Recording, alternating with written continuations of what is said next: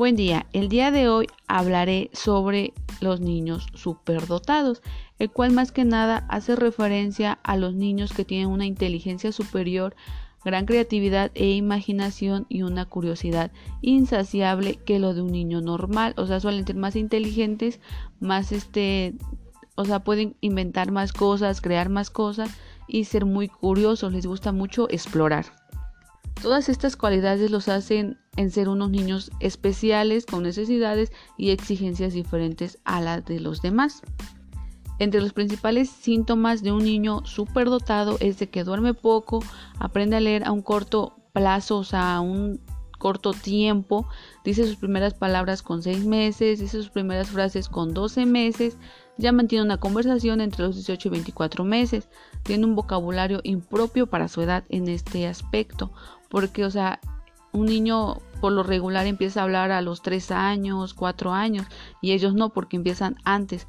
Igual pueden aprenderse el abecedario y contar hasta 10, hasta los 2 años y medio.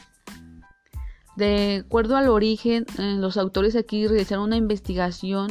este, algunos autores realizaron una, una, investigación y revisaron que la relación entre la superdotación y la exposición prenatal a altos niveles de testosterona.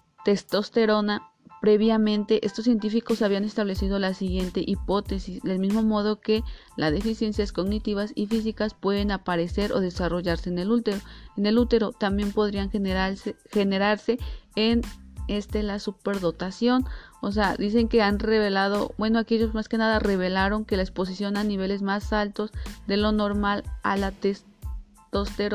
en el útero podría propiciar el desarrollo de los niños con una inteligencia brillante.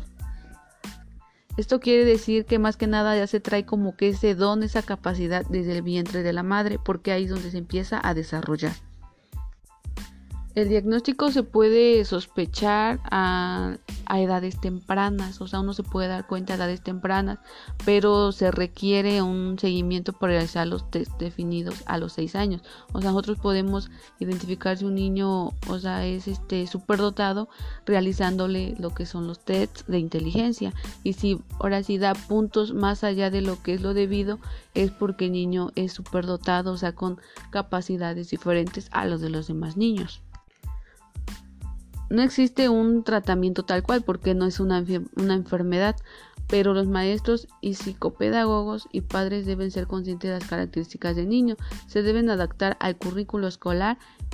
a sus conocimientos y pueden hacerla de varias maneras, adelantando al niño de curso, o sea, adelantándolo más de lo que si va en preescolar, ya pasarlo a nivel primaria, haciendo grupos de enriquecimiento con niños de su misma capacidad y tratando temas de su interés Aquí sería más que nada agrupar a niños con mismas, las mismas capacidades que él para que no se sienta ahora sí como que un niño raro entre los demás, porque ahora sí, en ocasiones yo digo que suele existir el bullying, ¿no? De que si ya sabes mucho, ay, pues entonces no te juntes con él porque esto, ¿no? Entonces sufren lo que es la discriminación. Al igual asistiendo a talleres o encargándole a los niños este, actividades extraescolares que sean de interés para el niño, o sea, para que él se aprenda a desenvolver, bueno, si ya sabe desenvolver, lo lleve a cabo de una manera correcta. Aquí más que nada los padres y los maestros son los que tienen que ahora sí involucrarse mucho en estos niños porque como tienen capacidades diferentes a los de sus demás compañeritos, puede que al niño le hagan bullying o sufra así de discriminación de que porque dirán que él ya sabe y porque ellos no o porque él aprende más rápido y así. Entonces aquí los padres y los maestros tienen que involucrarse mucho tratando o temas así importantes o hablándole a los niños de las capacidades de un niño diferente para que no lo discriminen. Bueno, de mi parte sería todo. Espero que tengan un excelente día. Gracias.